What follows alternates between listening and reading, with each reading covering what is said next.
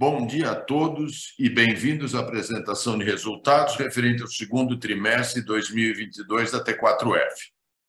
Os números que apresentaremos neste trimestre marcam o resultado dos movimentos executados durante a pandemia.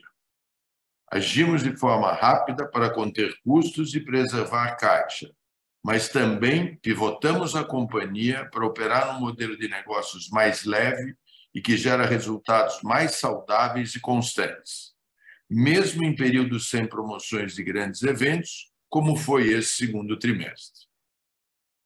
O principal desses movimentos foi uma profunda revisão do nosso portfólio, renunciando a ativos que fizeram parte da nossa história, porém que nesse momento já não representavam um melhor posicionamento para a companhia. Ao mesmo tempo, adquirimos ou desenvolvemos novos ativos que melhor nos posicionam no mercado de entretenimento ao vivo pós-pandemia.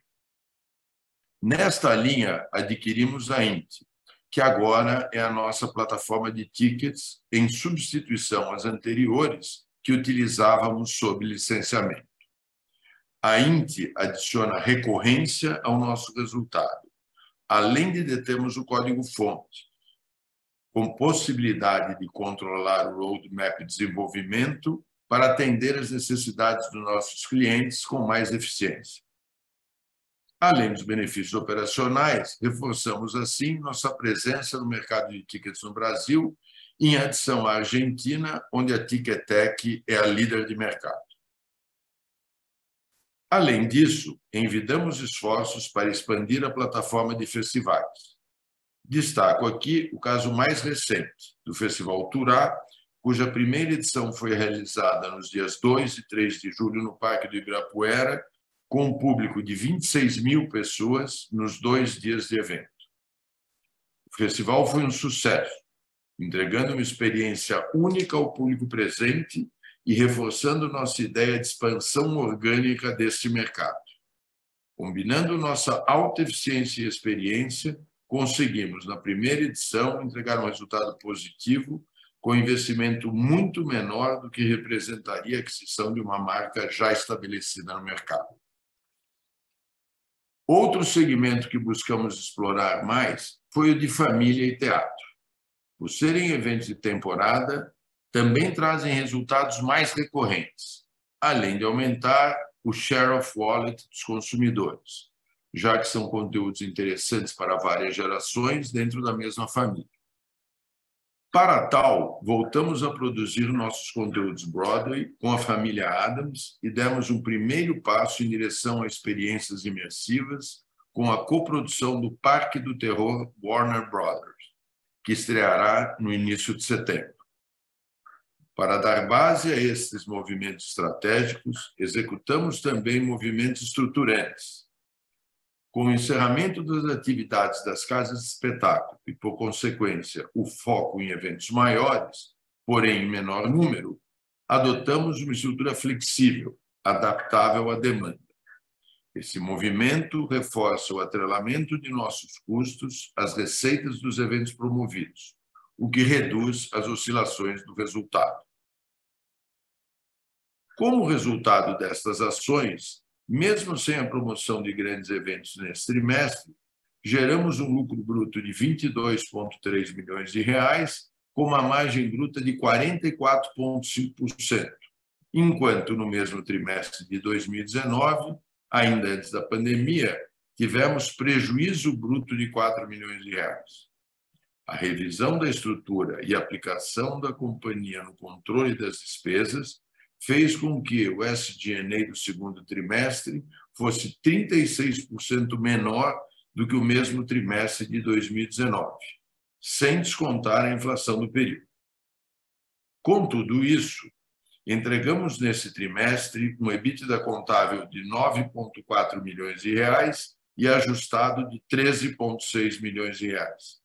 Somado às ações listadas anteriormente, alongamos o perfil do nosso endividamento, e com o retorno das nossas atividades, terminamos esse trimestre com um caixa líquido de 103 milhões de reais, o que é 47% maior que o apresentado no mesmo período de 2019, mesmo após praticamente dois anos sem operar. Agora, o Diego, nosso gerente de relações com investidores, detalhará mais os resultados financeiros e operacionais do período. E depois retornarei para falar sobre nossas perspectivas e próximos eventos. Muito obrigado, Fernando.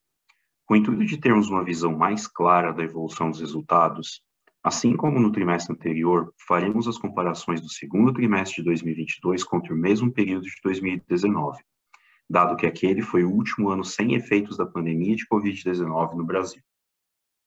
Durante a maior parte dos anos de 2020 e 2021, fomos impedidos de promover nossos conteúdos por conta das restrições impostas para combater os efeitos da pandemia, e por isso as bases de comparação seriam muito ruins, dificultando o paralelo. Os dados referentes ao segundo trimestre, bem como ao acumulado de seis meses de 2021, e as suas variações estão disponíveis no Earnings Release e na apresentação dessa teleconferência, podendo ser utilizados como complemento das análises quando forem necessários. Com o menor número de casas de espetáculo em operação, tivemos uma redução tanto do número de eventos realizados no período, quanto do número de ingressos vendidos, conforme pode ser observado no slide 5.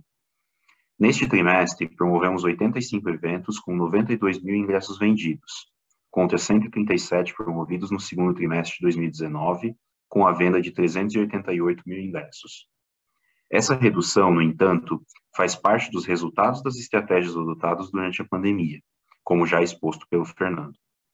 Com o foco em eventos maiores, porém em menor número, entregamos margens mais saudáveis. Um exemplo disso é a margem bruta de 44,5% neste trimestre, enquanto tivemos lucro bruto negativo no mesmo período de 2019, a despeito da grande quantidade de ingressos vendidos. Dos 85 eventos realizados neste trimestre, nove foram de música ao vivo, com destaque para cinco shows da turnê da banda britânica McFly, reagendados de antes da pandemia. Estes nove shows juntos venderam um total de 35 mil ingressos. Os outros 76 eventos se referem a sessões do musical A Família Adams, com 58 mil ingressos vendidos, e que, devido ao grande sucesso de público, teve sua temporada estendida até 28 de agosto. Dentre os eventos promovidos no segundo trimestre de 2019, tivemos o Lollapalooza Brasil, que naquele ano foi realizado no mês de abril. Com isso, a receita do segundo trimestre de 2022, de 50,2 milhões de reais, foi 62% menor que o mesmo período de 2019, com 132,4 milhões de reais. Olhando por segmentos, em promoção de eventos tivemos uma redução de 77%, registrando neste trimestre 18,9 milhões de reais, principalmente pela realização do musical A Família Adams e a turnê do McFly, enquanto em 2019 tivemos receita líquida de 82 milhões de reais, puxado pelo Lollapalooza. Na linha de operações de bilheteria, alimentos e bebidas e vênios, tivemos um aumento de 33%, sendo 28,4 milhões de reais no segundo trimestre deste ano, contra 21,5 milhões de reais no mesmo período de 2019. Este aumento se dá principalmente pela incorporação da INT no período. Por último, em patrocínios, registramos 2,8 milhões de reais, o que representa a redução de 90% frente aos 28,9 milhões de reais registrados no mesmo período de 2019, composto majoritariamente por contratos do Lollapalooza. Passando para o slide 6, podemos perceber claramente os efeitos das estratégias adotadas pela companhia no lucro bruto e SG&A. Com o foco em eventos com margens mais saudáveis, como festivais e eventos de família, a diversificação de nosso negócio com a aquisição da INT e a adoção de estrutura flexível após a redução do número de vênios, o lucro bruto foi de 22,3 milhões de reais no segundo trimestre de 2022, o que gerou uma margem bruta de 44,5%, revertendo um prejuízo bruto de 4 milhões de reais no mesmo período de 2019. Olhando para o acumulado de seis meses, vemos em 2022 uma margem bruta de 22,7%, contra 6,1% em 2019. Ainda no mesmo slide, vemos uma redução de 36% no SG&A entre os períodos, mesmo sem descontar a inflação. Sem uma grande quantidade de eventos pequenos, conseguimos operar a companhia com uma estrutura mais enxuta, aumentando a eficiência de nossa operação. A combinação de margens brutas mais saudáveis com SG&A mais controlado foi um dos principais objetivos das mudanças promovidas à companhia. Em outras despesas, registramos 3,1 milhões de reais no primeiro trimestre de 2022, composto de 4,2 milhões de reais de previsões para contingências e resultados de processos judiciais, subtraído de receitas não operacionais oferidas através de bonificações atreladas a contratos de patrocínio. No mesmo período de 2019, esta linha registrou valor negativo de 1,6 milhões de reais, resultado também de provisões para contingências. Indo para o slide 7, vemos que na visão contábil, o EBITDA do segundo trimestre de 22 foi positivo em 9,4 milhões de reais, revertendo o resultado negativo de 19,6 milhões de reais no mesmo período de 2019. Na visão ajustada deste trimestre, exclui-se 4,2 milhões de reais, enquanto no mesmo período de 2019, o valor excluído foi de aproximadamente 900 mil reais. Em ambos os períodos, os ajustes se referem a acordos, decisões judiciais e provisões de contingências, reconhecidos em outras despesas operacionais, conforme explicado anteriormente. Os ajustes aplicados a cada período estão detalhados no slide 8. Após estes ajustes, o EBITDA totalizou 13,6 milhões de reais no primeiro trimestre de 2022, contra 18,7 milhões de reais negativos registrados no mesmo período de 2019. No acumulado deste ano, temos 28,6 milhões de reais na visão contábil e 35,5 milhões de reais na visão ajustada, comparado respectivamente com 27,7 milhões de reais e 10,1 milhões de reais, ambos negativos, registrados em 2019. No slide 9, demonstramos o resultado financeiro, positivo em 1,3 milhões de reais no segundo trimestre de 2022 o que representa uma reversão contra o valor apresentado no segundo trimestre de 2019, negativo em aproximadamente 900 mil reais. Essa melhora se dá principalmente pela variação cambial positiva, devido à valorização de 10,8% do dólar no período, tendo sido cotado a R$ 4,73 no final de março deste ano, e R$ 5,24 ao final de junho, Adicionalmente, tivemos um aumento da taxa Selic em 5,25 pontos percentuais, indo de 6,5% ao final do segundo trimestre de 2019 para 13,25% ao final do segundo trimestre de 2022. Este aumento influencia negativamente a linha de despesas financeiras, pela maior taxa de juros sobre as debêntures, porém também é sentido positivamente nas receitas financeiras. Passando agora para o slide 10, temos o resultado líquido. Obtivemos na visão contábil lucro líquido de 8,6 milhões de reais e de 13 milhões de reais na visão ajustada, revertendo prejuízo líquido de 18,2 milhões de reais em ambas as visões no mesmo período de 2019. Os ajustes aplicados ao resultado líquido se devem principalmente aos mesmos motivos daqueles aplicados sobre o EBITDA, detalhados anteriormente no slide 8. Quanto ao caixa da companhia, demonstrado no slide 11 da apresentação, encerramos o trimestre com um caixa líquido de 103,6 milhões de reais, contra 70,3 milhões de reais no segundo trimestre de 2019 e 55,3 milhões de reais no primeiro trimestre deste ano. Esse aumento contra ambos os períodos se dá pela diminuição do endividamento, combinada à capacidade da companhia de gerar caixa no período. A diminuição citada do endividamento se dá tanto pela amortização da primeira parcela das debêntures em maio, quanto pela redução do passivo de arrendamento com o encerramento das operações de casa de espetáculo. Além disso, apesar de termos ficado impedidos de operar nossos conteúdos durante quase dois anos, com as ações descritas anteriormente tomadas para conter gastos e conservar caixa, houve pequena variação no caixa bruto, de 224,1 milhões de reais no segundo trimestre de 2019 para 217,1 milhões de reais neste ano. Quando comparado ao primeiro trimestre deste ano, mesmo após a amortização da debênture já citada, houve até mesmo um aumento do caixa bruto, que era de 193,2 milhões de reais até então. No slide 12, detalhamos o fluxo de caixa. Neste trimestre, geramos 24 milhões de reais, enquanto no segundo trimestre de 2019 e no primeiro trimestre de 2022 consumimos, respectivamente, 36,8 milhões de reais e 35,9 milhões de reais.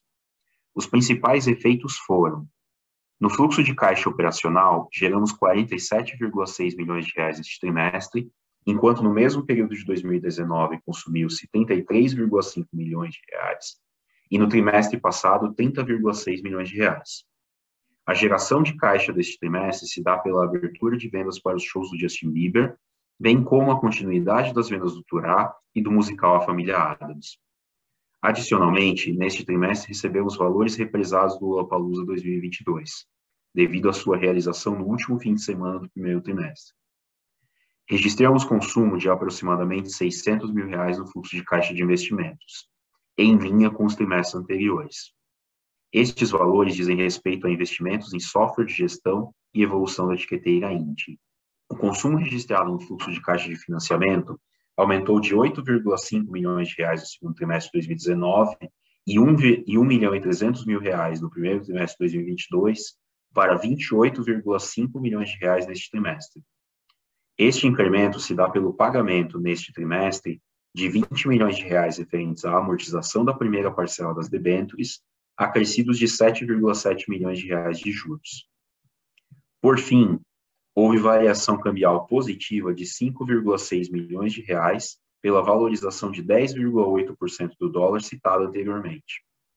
Possuímos investimentos e disponibilidades de caixa em mais estrangeira na Argentina e no Chile para a operação desses países, bem como nos Estados Unidos para pagamento de cachê a artistas internacionais. Quando da valorização do dólar, a conversão dessas disponibilidades para real implica em aumento do saldo das contas, Agradeço a todos pela atenção. Agora, o Fernando concluirá com a apresentação do nosso pipeline. Obrigado pelo detalhamento, Diego. Convido a todos para passarem para o último slide da apresentação, para falarmos um pouco mais sobre os próximos eventos que realizaremos.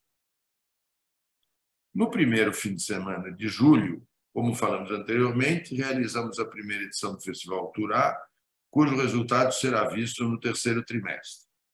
Ainda no terceiro trimestre, realizaremos dois shows do Justin Bieber em São Paulo, nos dias 14 e 15 de setembro.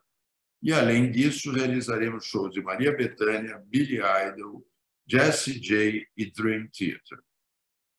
Para o quarto trimestre, além de shows de Pixies e David Garrett, já temos anunciado nesse momento o Popload Festival edição 2022, que acontecerá no dia 12 de outubro em São Paulo, e que nesta edição trará Pixies e Jack White como headliners. Com o grande sucesso de público do musical A Família Adams, a temporada foi estendida até o dia 28 de agosto e já iniciamos a pré-produção do espetáculo Anastasia, previsto para estrear no quarto trimestre deste ano. Entre um espetáculo e outro, apresentaremos a peça Minha Vida em Marte no Teatro Renault. Ainda dentro da vertical de família, iniciamos as vendas do Parque do Terror. O evento terá sua estreia em 9 de setembro, em uma experiência imersiva inédita. Mantemos contato constante com artistas e produtores para, em breve, anunciar novas atrações de forma a fortalecer nosso pipeline. Seguimos com foco em implementar e aperfeiçoar as estratégias citadas anteriormente, reforçando nossa posição de liderança no entretenimento ao vivo da América do Sul. Muito obrigado pela atenção senhores e desejo a todos um ótimo final de semana. Nossa equipe de relações com investidores está à disposição para responder eventuais dúvidas.